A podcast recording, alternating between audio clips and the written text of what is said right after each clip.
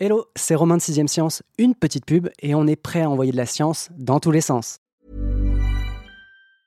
This Mother's Day, celebrate the extraordinary women in your life with a heartfelt gift from Blue Nile. Whether it's for your mom, a mother figure, or yourself as a mom, find that perfect piece to express your love and appreciation. Explore Blue Nile's exquisite pearls and mesmerizing gemstones that she's sure to love. Enjoy fast shipping options like guaranteed free shipping and returns. Make this Mother's Day unforgettable with a piece from Blue Nile. Right now, get up to 50% off at BlueNile.com. That's BlueNile.com.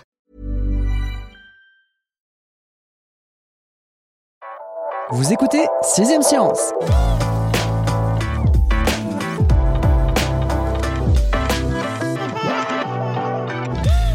Quand on a le soleil dans les yeux, qu'est-ce qu'on fait? On met sa main devant la bouche. La phrase que je viens de prononcer n'aura aucun sens pour 3 auditeurs sur 4, j'en ai bien conscience. Les autres souffrent du syndrome de l'éternuement héliotropique ou réflexe photosternutatoire. Encore très peu étudié et donc incompris, ce phénomène provoque chez les personnes atteintes d'Achu, comme l'ont renommé non sans humour les scientifiques anglophones, des éternuements lorsqu'elles sont exposées au soleil ou à une lumière un peu vive. Heureusement pour elles, déjà, les lunettes de soleil existent. Et puis, une étude britannique commence à livrer des éléments d'explication sur ce drôle de syndrome. Mes intros à rallonge ne doivent surtout pas lui faire de l'ombre, car celle qui mérite de prendre toute la lumière, c'est bien sûr Sylvie Riomio, journaliste santé à Sciences et Avenir. Bonjour Sylvie. Bonjour Romain.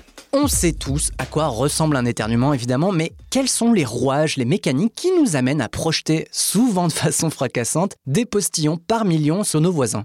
Alors en fait, tout commence par une agression. Les poussières, les allergies, les pollens. Des virus Des virus, bien sûr, que le nez détecte. Le nez, comment il le détecte? Au niveau de la muqueuse du nez, il y a des cellules sensorielles reliées aux nerfs qui sont là pour justement faire barrière. Une fois que l'ennemi a été repéré, les nerfs qui sont au niveau de la muqueuse du nez, le nerf s'appelle le trijumeau, un nerf très important au niveau du visage, et c'est lui qui envoie au cerveau un signal entraînant le blocage de tous les muscles respiratoires. Ça commence par le diaphragme, par les muscles plus hauts, par aussi les muscles du pharynx. Et là, il y a une pression d'air qui monte, qui monte, qui monte, et on sent qu'on est évidemment très pris en pression dans cette augmentation de colonne d'air, et c'est là où il faut expulser. C'est donc un réflexe naturel pour nous protéger. C'est pour nous protéger parce qu'en fait, on va capturer dans le nez. C'est les poils qui capturent Ils interviennent également, tout à fait. Et pour empêcher justement ces agresseurs de descendre plus bas pour attaquer voilà, les poumons. pour les bloquer très haut.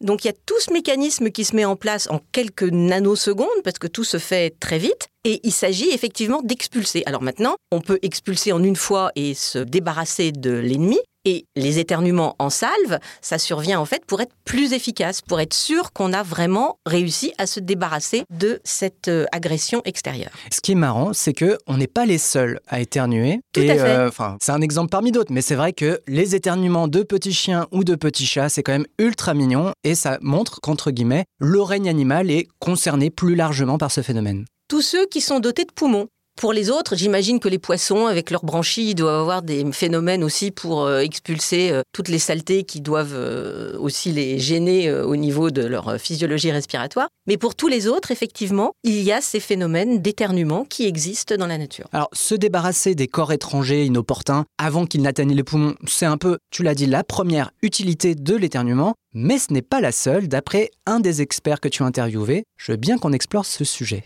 Alors lui, effectivement, c'est des travaux qui remontent déjà une petite dizaine d'années. C'est des hypothèses parce que c'est très difficile ce genre de travaux, hein, évidemment, pour les prouver euh, de manière euh, certaine. Mais ça pourrait redynamiser toute la muqueuse nasale. Et là encore, euh, tout le rôle des cils et du mucus nasal qui sont là pour filtrer et piéger toutes les saletés qui circulent dans l'air. Tu assimiles ça en fait à un redémarrage d'ordinateur. Exactement, à une espèce de redynamisation de la machine. Pareil, avec encore une, un phénomène de répétition pour être sûr que euh, les choses se remettent bien en place et nous protègent vis-à-vis de l'environnement extérieur. Parce qu'en fait, on est toujours dans une protection et dans une, un mécanisme de défense. Mm. Et c'est là où ce réflexe de l'éternuement trouve sa place. Autre enseignement de ton dossier, c'est que tu déconseilles, et euh, les experts que tu interviews également, de se retenir d'éternuer. Si jamais vous avez envie d'éternuer, éternuez. Surtout, laissez-vous aller, effectivement. Un cas euh, clinique qui a été rapporté dans une étude euh, il y a maintenant quelques années, un Britannique d'une trentaine d'années qui, en voulant se retenir, a réussi, si je puis dire, c'était totalement totalement involontaire évidemment de sa part, il a perforé son pharynx et il s'est retrouvé avec une hémorragie, un cou très gonflé, très douloureux, qui a nécessité son transfert aux urgences. Il y a d'autres euh, cas qui ont été décrits de micro-hémorragie au niveau du cerveau. On peut imaginer évidemment tout ce travail de cette pression qui est extrêmement forte euh, au niveau des vaisseaux de la tête. Et s'il y a une mini-fragilité de ces vaisseaux, ça peut les faire euh, se rompre. Il y a même des études qui évoquent un risque d'Alzheimer à cause d'une fragilité vasculaire qui serait ainsi mise à mal. Imaginons un, allergique, quelqu'un qui, qui, éternuerait beaucoup hmm. souvent et qui aurait tendance à se freiner et à se retenir, ça pourrait créer une fragilité au niveau des vaisseaux. Donc euh, effectivement, le conseil est surtout laissez-vous aller, ne vous retenez pas. Sur une note un peu insolite, il y a une américaine qui, elle, n'a pas du tout pu se retenir puisqu'elle a éternué 12 000 fois en un mois. Je crois que ça fait... C'est toi qui as fait le calcul, c'est pas moi. Un éternuement à peu près toutes les 20, 20 minutes. Comment c'est possible déjà de survivre à ça et comment ça se fait que son corps ait autant besoin d'évacuer euh Ce cas, effectivement, a assez euh, étonné euh, tous les, spécialistes. C'était en 2015 de mémoire et ça a duré effectivement plus d'un mois. Il n'y a pas d'explication réelle qui a été retenue. J'ai essayé de trouver si un suivi avait été fait mmh. de cette jeune fille, donc 12 ans à l'époque. La crise d'éternuement avait commencé de mémoire pendant un cours de clarinette. Stress majeur, sans doute. Mmh. L'explication est restée mystérieuse et on espère pour elle que ça s'est arrêté depuis. Oui, il y avait le nerf trijumeau qui était un peu excité. Toujours ce fameux nerf trijumeau qui est absolument essentiel dans le déclenchement, oui. On en vient à un éternuement un peu spécifique qui fait l'objet de cet épisode, c'est l'éternuement héliotropique. Comme son nom l'indique, hélios, c'est le soleil, hein, donc là, pas de poussière ou euh, de virus cachés dans les naseaux. Alors moi, je suis pas concerné par euh, ce syndrome, hein, mais chez certaines personnes, la lumière, qu'elle soit naturelle ou non, suffit à provoquer un ou plusieurs éternuements. La vraie question là, c'est est-ce qu'on parle d'un phénomène rarissime ou plutôt quelque chose d'assez présent euh, au sein de la population mondiale ou française? Eh bien écoute, Romain, moi j'en suis atteinte. Ah bon? Comme une personne sur quatre sur la planète. C'est à peu près les chiffres qui circulent. C'était quelque chose qui était effectivement assez étrange, qui a été observé au début dans les années 50. Un ophtalmo qui s'est aperçu en utilisant ses appareils d'optique pour examiner la rétine de ses patients, qui nécessitent beaucoup de lumière, que pendant les examens, les patients se mettaient à éternuer. Et ça a été le début de travaux. En fait, il y en a eu très peu, puisqu'aujourd'hui, donc de 1950 à nos jours, il y a à peine une centaine de publications euh, qu'on trouve euh, sur le sujet, et qui ont retrouvé cette association où là, il y a effectivement ni poussière, ni allergie, mais uniquement un facteur lumineux. Les scientifiques ont quand même trouvé le temps de lui coller un nom ou un acronyme assez rigolo. C'est Hatchou. Voilà, on de l'humour. C'est une onomatopée qui reprend euh, certains donc le descriptif, du phénomène, tout à fait. Qu'est-ce qui se passe concrètement? Alors toi, si en plus tu es concerné, tu vas pouvoir nous donner ton exemple. À chaque fois que euh, tu es exposé à une lumière un peu vive, tu te mets à éternuer euh, sans arrêt. Ce n'est pas aussi systématique, mais j'ai remarqué qu'il y avait une réelle sensibilité et lien. C'est euh, immédiat ou il y a un décalage entre guillemets entre l'exposition et l'éternuement? C'est ça aussi, c'est très variable, quelques secondes. Et d'ailleurs, il y a un Anglais que j'ai contacté pour ce papier qui lui-même est aussi atteint d'Achou et qui a voulu en savoir plus. Mhm. Justement, en parlant de ce manuel Speechman, c'est ça C'est hein ça. Il est en train de mener une étude parce que c'est une étude qui est en cours, elle n'est pas terminée. En quoi consiste-t-elle? Il est allé voir uniquement des personnes qui souffrent d'Achou. Pour l'instant, il les a recrutées hmm. par voie d'annonce, les réseaux sociaux, la presse. Lui, c'est un universitaire, un psychologue qui est d'origine allemande mais qui travaillait à Oxford et donc son étude a été euh, montée euh, en Grande-Bretagne. Et il a réussi à solliciter 300 volontaires qui lui ont répondu. Donc il y a toute une série de questionnaires qu'il leur a envoyés pour savoir justement euh, quel était le délai entre l'exposition lumineuse, l'intensité de l'éternuement, euh, le moment dans la journée. Donc tout ça est en cours d'analyse. Il espère publier, il espère euh, essayer de comprendre le signal, de comprendre vraiment comment tout ça peut se mettre en place, ce qui est assez difficile évidemment sur le plan de l'étude.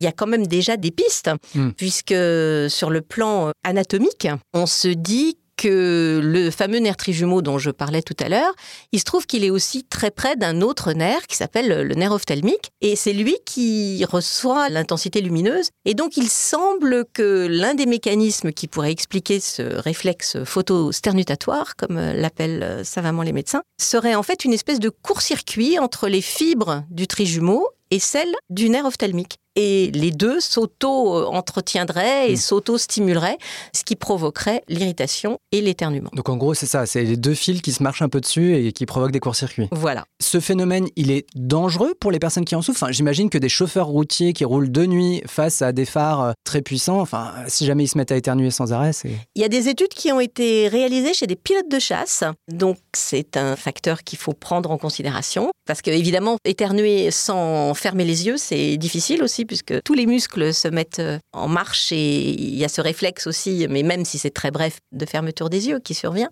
Alors maintenant, pour le prévenir, ben, on a les lunettes de soleil, euh, parce qu'en fait, ce qui semble euh, surtout agir comme signal déclencheur, c'est le passage de l'ombre à la lumière. Mhm. C'est la différence ouais. d'intensité de passer de l'obscurité à quelque chose, alors lumière artificielle ou lumière naturelle d'ailleurs, puisque le chercheur en question, Manuel Spichan, a prévu dans ses travaux à venir de tester différents spectres d'ondes lumineuses pour voir si ça pourrait également agir. Donc en gros, si jamais de la lumière bleue ou de la lumière rouge, euh, ça diffère au niveau des effets. euh. C'est ce qu'il voudrait savoir. Ça fera partie de ses travaux futurs. Donc pour l'instant, il n'y a pas d'autre solution, entre guillemets, pour les personnes qui en souffrent que les lunettes de soleil. Exactement. Et puis c'est pas non plus très gênant. euh, En soi. En ou- soi. Surtout si on habite à Paris où le soleil est assez rare. Exactement. Et est-ce qu'il y a d'autres études aujourd'hui qui sont menées autour de l'éternuement?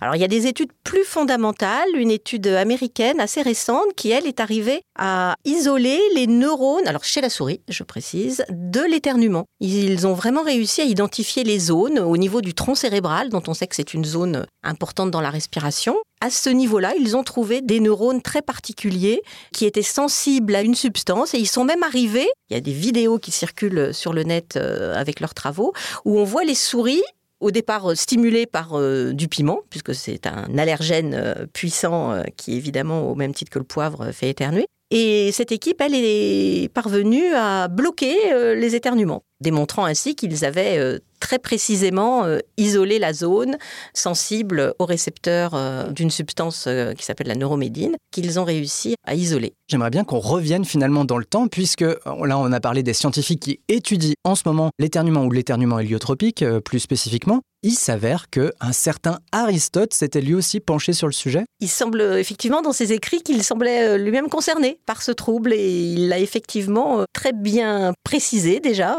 euh, et identifié dans ses écrits, tout à fait. Et en conclusion de cet épisode, Sylvie, est-ce que tu as éventuellement un conseil pour les personnes qui souffrent d'atchou comme toi ou tout simplement les gens qui éternuent? Alors premier conseil, ne pas se retenir et second conseil, éternuer dans son coude. Et pourquoi son coude et pas les mains? Parce que les mains, on les nettoie pas systématiquement, on va pas aller se laver les mains après chaque éternuement et c'est bien plus hygiénique ainsi. Merci Sylvie.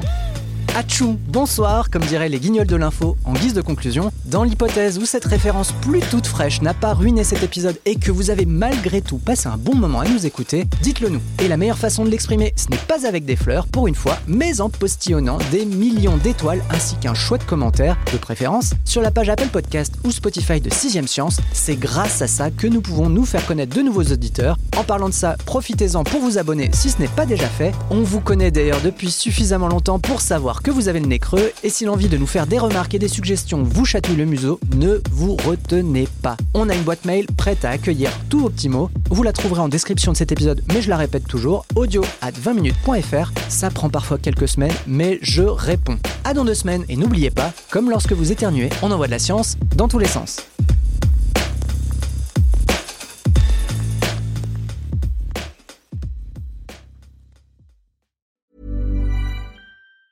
Normally, being a little extra can be a bit much, but when it comes to healthcare, it pays to be extra.